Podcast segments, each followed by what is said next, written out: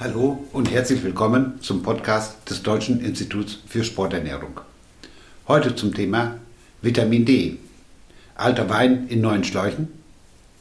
Für dich dabei Svenja Becker, Studentin der Ernährungswissenschaften an der Justus-Liebig-Universität in Gießen und Günter Wagner, Ernährungswissenschaftler und Mitglied des Vorstandes im Deutschen Institut für Sporternährung. Hallo Günther. Ja, wir reden ja heute über Vitamin D und das wird umgangssprachlich auch als Sonnenvitamin oder Sonnenhormon bezeichnet. Erzähl doch kurz, warum das so ist. Ja, Svenja, mit ganz viel Recht wird das Vitamin D auch als Sonnenvitamin oder ebenfalls korrekt als Sonnenhormon bezeichnet. Denn das Vitamin D ist ein ganz besonderes Vitamin. Es kann als einziges Vitamin nicht nur über die Nahrung, über die Lebensmittel aufgenommen werden, sondern unter Sonneneinstrahlung auch im Körper selbst produziert und hergestellt werden.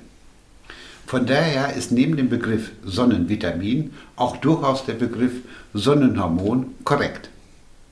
Salopp lässt sich diesbezüglich sagen, ohne Sonne kein Leben und ohne UVB-Strahlung keine ausreichende Vitamin D-Versorgung. Genau, damit der Körper aber selber Vitamin D produzieren kann, muss die Sonne auch eine gewisse Intensität bzw. einen gewissen UVB-Anteil haben. Und das ist in unseren Breiten nur von etwa Mai bis August gegeben und zwischen 10 und 16 Uhr. Dafür kann man sich merken, dass es alle Monate betrifft, die kein R im Namen haben und dass, wenn man draußen ist, der Schatten nicht größer als der Körper selbst sein sollte. Außerdem muss die Sonnenstrahlung auf die Haut treffen können, das heißt, etwa ein Viertel der Körperoberfläche sollte unbedeckt sein, also zum Beispiel zumindest Gesicht, Hände und Arme. Je nach Hauttyp dauert es dann etwa 15 Minuten am Tag, dass wir Vitamin D synthetisieren können. Im Herbst und Frühjahr, wenn die entsprechende Intensität nicht gegeben ist, dauert es eben etwas länger. Ja, Svenja, das hast du jetzt richtig gut erklärt. Da wir das Vitamin mit Hilfe der UVB-Strahlung selbst produzieren können oder eben auch müssen, bedeutet das aber auch, dass wir große jahreszeitliche Schwankungen hier in Europa in der Vitamin D-Versorgung haben. Im Sommer sieht es sehr viel besser aus als im Winter, denn ohne Sonneneinstrahlung keine eigene Vitamin D-Bildung.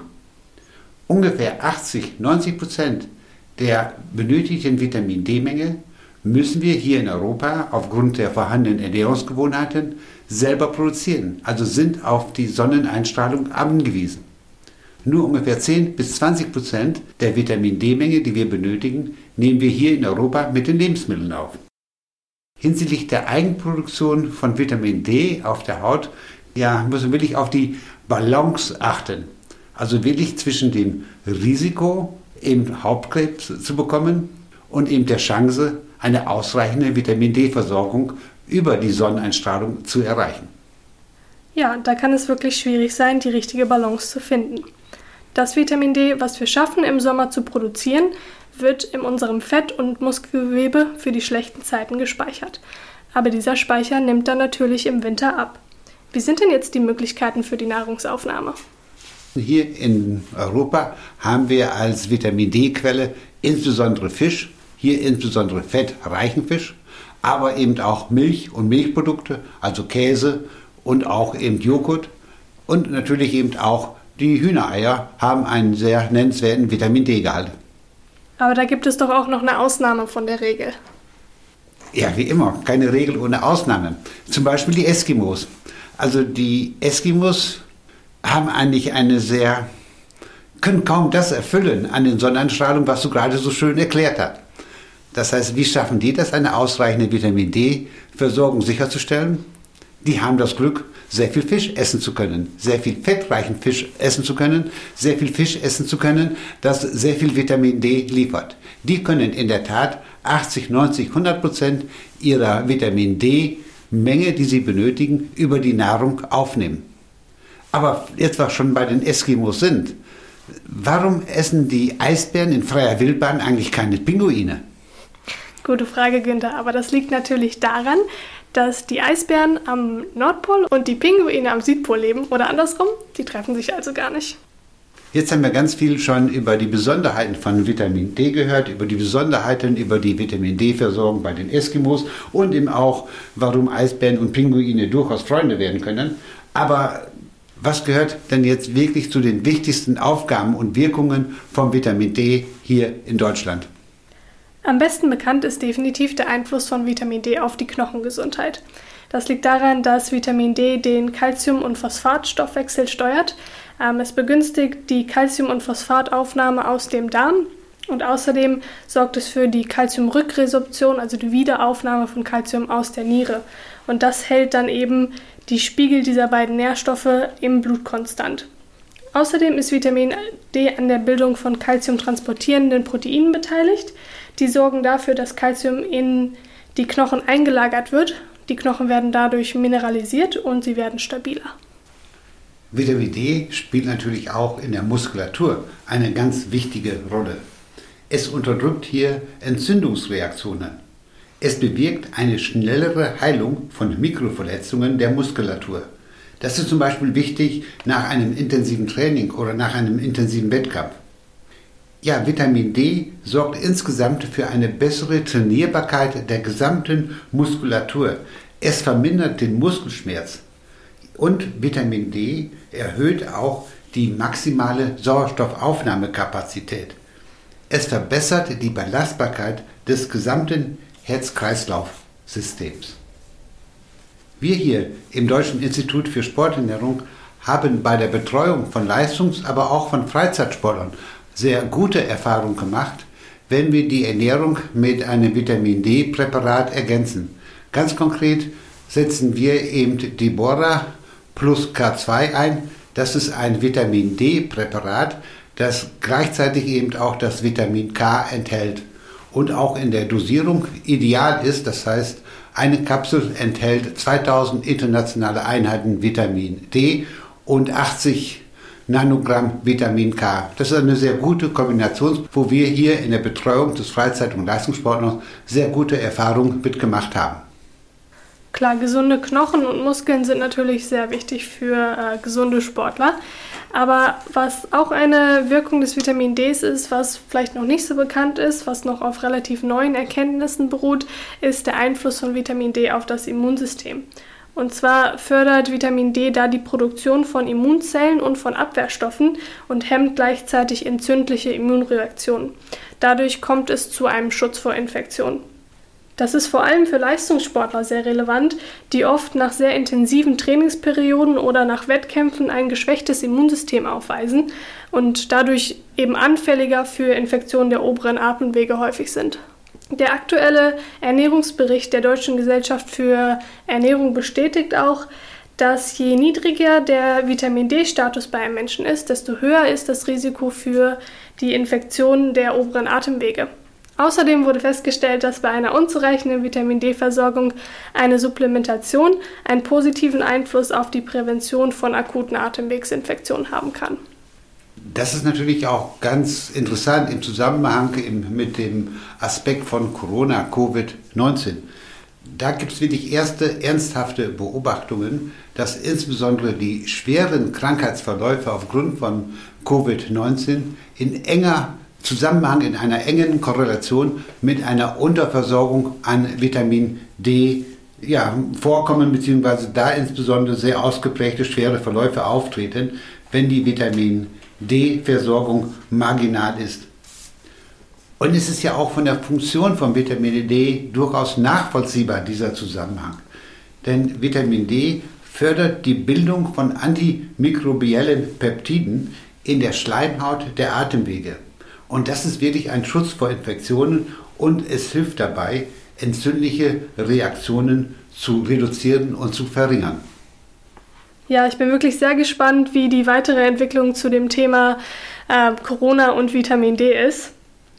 Was die Deutsche Gesellschaft für Ernährung außerdem noch bekannt gegeben hat, ist, dass ein angemessener Vitamin D-Status in der Kindheit das Risiko für die Verschlechterung von Asthma verringern kann und außerdem, dass es sogar therapeutische Effekte von einer äh, Supplementation mit Vitamin D bei Patienten mit chronisch obstruktiver Lungenkrankheit gibt. Das ist allerdings nur der Fall, wenn tatsächlich vorher ein Mangel an Vitamin D vorgelegen hat. Es hat eben auch richtige Wirkung im Bereich der Neurotrischen, also eben einen relativ neuen äh, Wissenszweig zwischen der Neurowissenschaften und der Ernährungswissenschaften. Und zwar hat eben auch das Vitamin D hinsichtlich der geistigen Leistungsfähigkeit eine, ja, wenn wir eigentlich, erkennen wir eigentlich immer größere Relevanz und Bedeutung. Denn das Vitamin D schützt unsere Nervenzellen und ist vermutlich auch für eine gesunde Gehirnentwicklung eben notwendig und verantwortlich.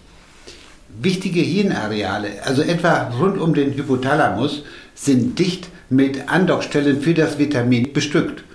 Und das verdeutlicht, dass Vitamin D eben für das Nervensystem von zentraler Bedeutung sein kann. Ein Vitamin D-Mangel wird deshalb eben auch mit Krankheiten wie Alzheimer, aber auch mit Krankheiten, Krankheiten wie die Depression in Verbindung gebracht. Ja, und ein Vitamin D-Mangel ist auch verbunden mit Einschränkungen der geistigen Leistungsfähigkeit. Das ist ja wirklich nochmal eine ganz andere Wirkrichtung. Ähm, dieses breite Spektrum an Wirkungen zeigt doch sehr eindeutig, dass eine optimale Versorgung sehr, sehr wichtig ist. Trotzdem wird laut Robert Koch Institut die optimale Versorgung nur bei ca. einem Drittel der Population erreicht, also 65 Prozent, das sind die restlichen zwei Drittel der deutschen Bevölkerung, erreichen nur suboptimale oder sogar mangelhafte Serumwerte von Vitamin D. Ja, und das sind Durchschnittswerte.